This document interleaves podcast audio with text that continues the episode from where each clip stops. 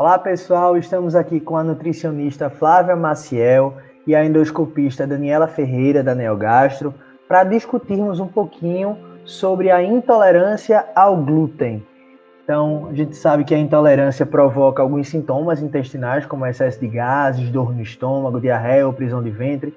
Mas aí, as profissionais que estão aqui com a gente, que tem mais uma palavra mais avalizada, podem tratar melhor sobre o assunto do que eu. Flávia, tu queres começar um pouquinho falando sobre os aspectos nutricionais da intolerância ao glúten? Sim, pode ser. É, pela experiência, né, muitos pacientes eles chegam muitas vezes desnutridos, porque às vezes vai para um profissional que não é da nutrição e ele, de uma forma geral, ele faz assim, corta tudo. Mas o paciente faz corta tudo o quê? Ele faz dizendo massas, bolos, bolachas e não explica para o paciente o que, é, o que ele pode substituir, em que ele tem que suplementar. Se o paciente é obeso, o paciente acha bom quando ele perde peso, mas se o paciente já foi eutrófico, ele entra num quadro de desnutrição e na prática lá na Neogastro, às vezes já peguei alguns casos assim. E aí a importância da nutrição para poder orientar esse paciente quais alimentos ele vai precisar tirar da vida dele para o resto da vida, porque infelizmente ela não tem cura, né? Mas ela vai ter um tratamento. E aí, uma pessoa ela é diagnosticada com intolerância ao glúten. Quais são os profissionais que precisam acompanhar essa pessoa? É, na verdade, não é um profissional em específico. Assim, quando a gente fala em intolerância ao glúten, é, eu vou explicar depois um pouquinho mais para frente, tá certo? A gente tem algumas nuances diferentes, tá certo? De quadro clínico e também de respostas imunes. Então, assim, um paciente celíaco ou um paciente com sensibilidade alterada ao glúten não celíaco, tá certo? Ele precisa de um acompanhamento de uma equipe multidisciplinar. Então, assim, vai ter muita gente que vai entrar aí, primeiro, para conseguir fazer o diagnóstico, tá certo? Então, assim, muitas vezes o diagnóstico é dado na infância, aí entra muito o pediatra. Às vezes o paciente não tem os sintomas na infância, eles vão ter desenvolvimento na fase adulta. Então, geralmente é o gastroenterologista que eles procuram, entendeu? Vai entrar o endoscopista, porque o endoscopista vai fazer né, os exames né, diagnósticos com biópsia, é, entra nutricionista, entra psicólogo. Então, assim, na verdade, não é um profissional em específico, mas sim uma equipe multidisciplinar. Lucas, antes da gente continuar com o assunto, eu queria só é, explicar um pouquinho sobre três doenças que podem acontecer quando a gente ingere glúten, tá certo? Então, a primeira delas é uma alergia ao glúten, tá certo? Nesse tipo de doença, o que é que acontece? A gente tem uma reação de anafilaxia. Então, o paciente pode ter distensão abdominal, diarreia, mas o que é o mais evidente é o quadro de anafilaxia, um quadro de edema periorbitário, que é aquele ao redor dos olhos, edema de glote, urticária, e isso é um quadro bem grave, tá certo? Uma outra doença que pode acontecer, Lucas, é uma doença chamada doença celíaca. Essa é a intolerância ao glúten, tá certo? E ela é uma doença autoimune. Como que ela acontece? O glúten, quando chega lá na célula do intestino, do intestino delgado, ele consegue aumentar a permeabilidade dessas células. E aí, ele vai atravessar essas células e vai entrar em contato com o sistema imunológico do paciente, tá certo? Ele vai causar uma cadeia de inflamação bem grande, bem complexa, assim como também vai causar uma reação autoimune, que vai culminar tá certo? Com a formação de autoanticorpos.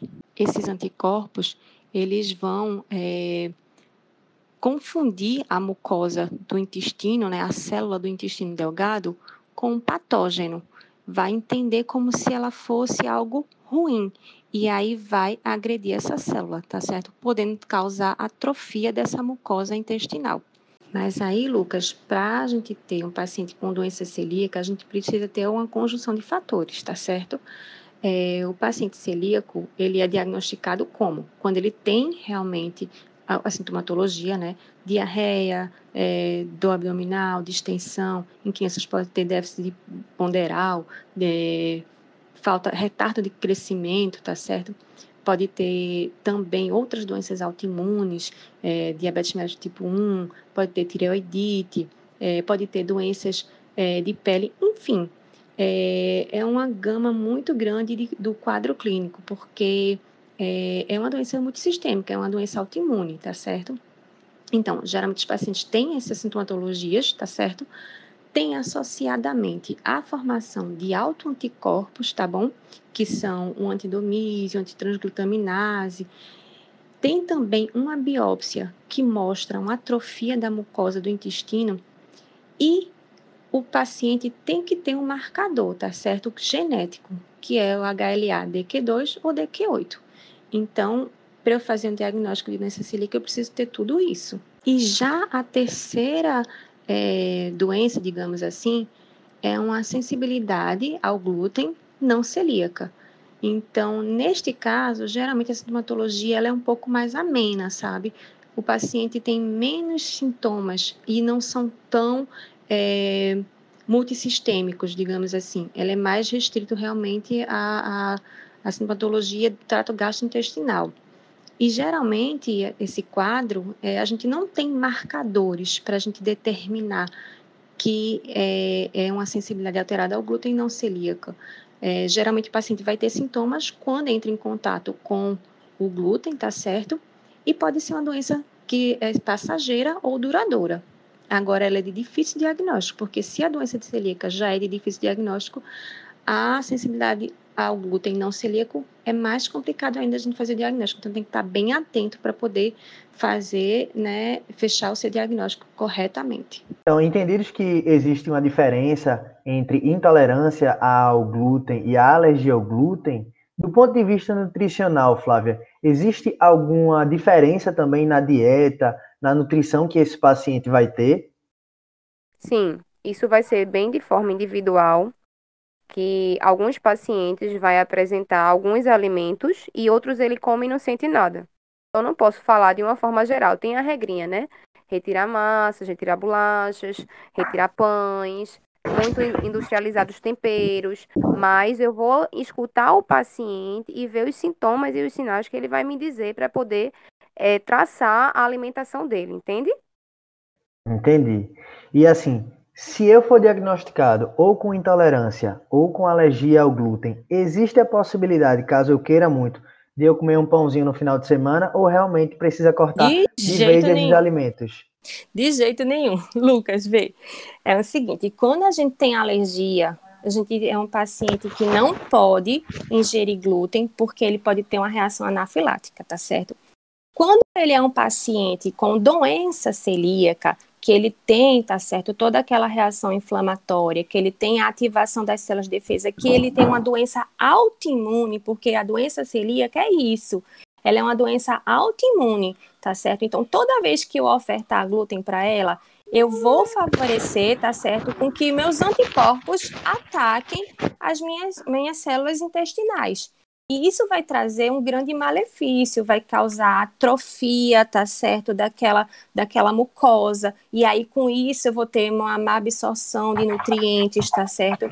E além de que, se eu mantenho o glúten na dieta de um paciente que é doente celíaco, tá certo? Eu posso, com essa cadeia inflamatória, pró-inflamatória, no futuro, fazer com que eu tenha alterações é, na, na, na célula, causando é, mudanças na célula e elas podem sofrer displasia e um dia evoluir para cânceres. É, eu posso ter linfoma, entendeu? E assim, é, é, uma coisa que eu tenho que ter muito cuidado. Então, a gente precisa ter muito cuidado na hora da gente fazer o diagnóstico, tá certo, de um paciente com doença celíaca, porque é uma dieta que você sabe que é restritiva, né? E aí termina que você é, aquele paciente não vai mais poder se alimentar de glúten, entendeu? Porque se eu mantiver, eu vou manter uma, uma inflamação, vou manter uma autoimunidade e isso no, no futuro vai ser deletério. É diferente de um paciente que ele é sensível, tá certo, ao glúten, porém ele é não celíaco. Quer dizer que ele não tem uma doença autoimune, ele só tem sensibilidade àquela molécula, tá certo? Então, assim, ele pode ter os sintomas de distensão abdominal, ele pode ter sintoma de flatulência, de dor abdominal, tá certo? Mas às vezes é uma coisa transitória e que vai cedendo com o tempo. Então, é diferente você tratar um paciente com doença celíaca, que ele realmente não vai poder mais, de jeito nenhum, comer glúten, daquele paciente que tem uma sensibilidade alterada ao glúten não celíaco. Ele não tem autoimunidade, este segundo paciente. Ele tem realmente um processo inflamatório que ele pode ser momentâneo e que um dia você pode voltar até a fazer uso de glúten mas é, são tratamentos diferentes. O que a gente precisa inicialmente é fazer o diagnóstico. O diagnóstico precisa ser feito e assim, e precisa realmente ter certeza do que você está falando. Eu Deixa eu ver se eu entendi direitinho. Então, em indivíduos não celíacos, a exposição ao glúten não desencadeia nenhuma resposta imune, não é isso? Resposta imune, sim, mas não com criação de anticorpos. É como se fosse uma é, digamos assim, uma semi-resposta. Ele vai até uma parte da cadeia, da cascata inflamatória, e da, da cascata imunológica. Dali ele para. Ele não continua. Já o, o, doente, o dente celíaco, ele mantém aquela cascata, ele tem uma resposta, tá certo? O celíaco tem uma resposta imune, adquirida e é, inata, as duas coisas. Já o paciente que é sensível, não celíaco, ele só tem aquela inata. Pronto. Entendeu? Então, assim, é como se fosse um quadro mais grave a doença celíaca. Mais ou menos assim, que eu quis. É porque é muito, são muitas nuances, mas eu acho que agora deu para entender mais ou menos. Ou, ou ainda ficou meio confuso?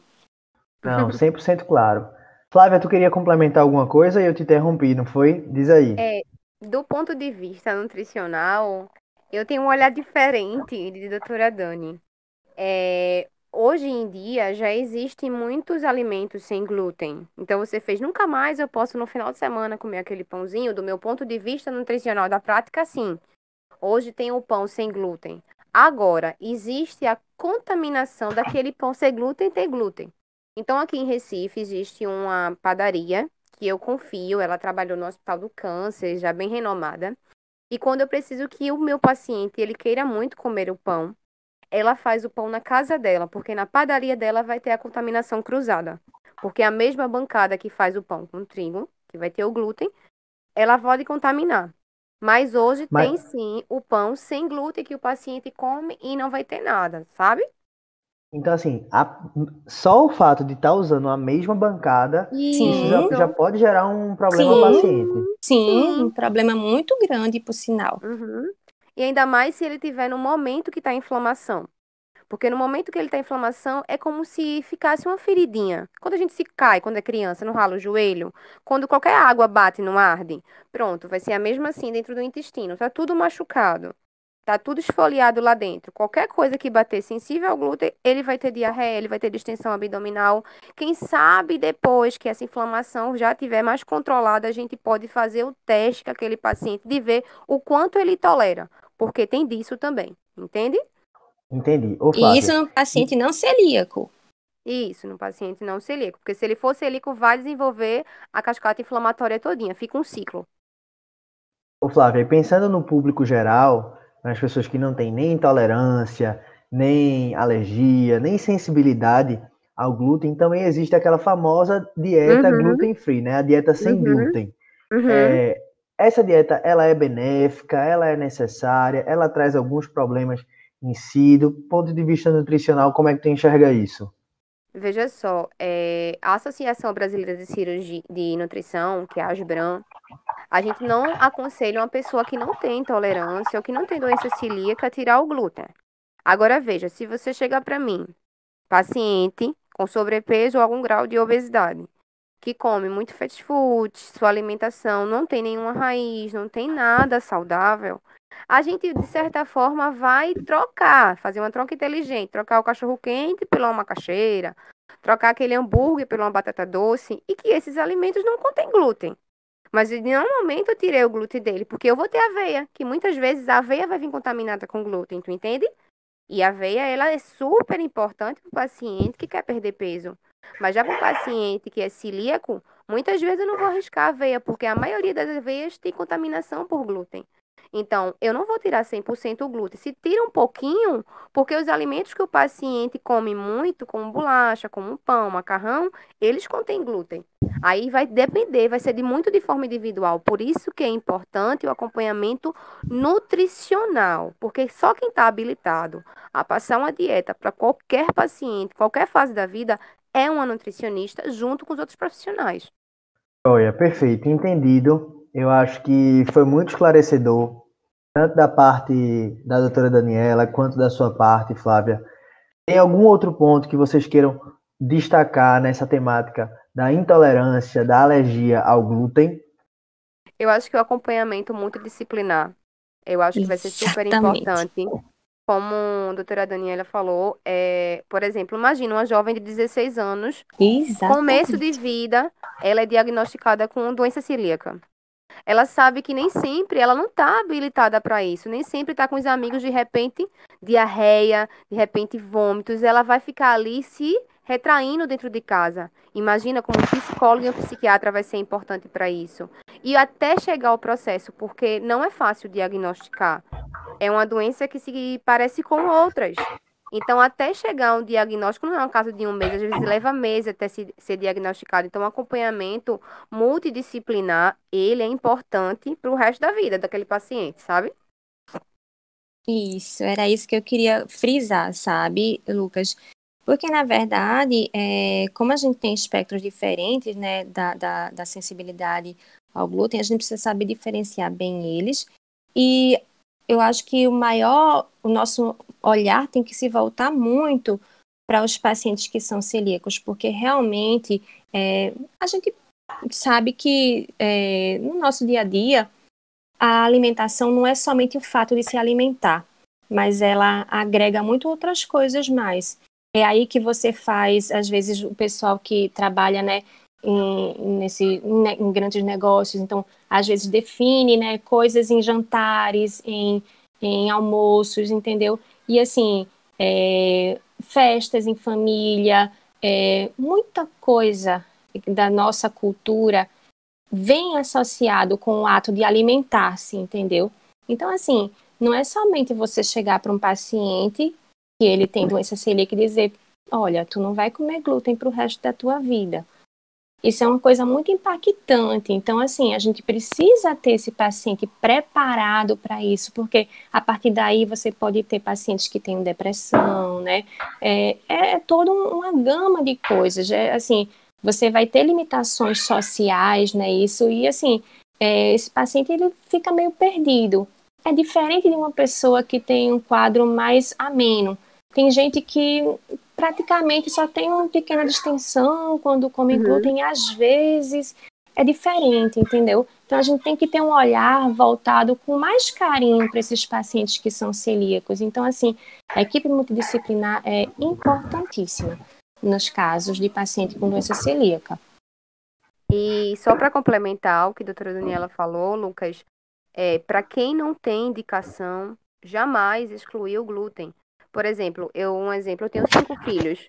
E aí, porque uma filha minha deu positivo para do, doença celíaca com acessibilidade ao glúten, eu vou lá e excluo da alimentação dos meus outros filhos. Eu não deixo de jeito nenhum ele entrar em contato com uma bolacha simples, com um pão simples, não. Porque senão o futuro dessas crianças pode ter uma hipersensibilidade ao glúten porque eu excluí. Em nenhum momento o sistema imunológico, o intestino, o corpo dela teve contato com o glúten. Então, isso não é uma regra, tem um fator genético, é importante, mas não quer dizer que todos vão desenvolver, entendeu? Entendi. Perfeito, Flávia, perfeito, Dani. Eu adorei as considerações de vocês. Deu para aprender muito sobre a questão do glúten, a questão da sensibilidade, da intolerância, da alergia. E eu acho que o mais importante realmente é essa questão do diagnóstico e do acompanhamento, principalmente por uma equipe multidisciplinar. Então, Isso. agradeço demais as contribuições que vocês trouxeram. Eu acho que foi um debate muito rico para todas as pessoas que vão ouvir o nosso podcast e eu só tenho a agradecer. A gente que agradece, Lucas. Obrigada pela oportunidade. Verdade. E as dúvidas, né? Eles podem mandar um direct e a gente pode ir tirando as dúvidas para eles. Sim, exatamente. Todas as dúvidas em qualquer momento podem ser enviadas para o Instagram, para as redes sociais da Neogastro, que a equipe de comunicação, junto com a equipe médica, sempre vai estar procurando responder a todas as pessoas. Então, obrigado, pessoal. Até a próxima.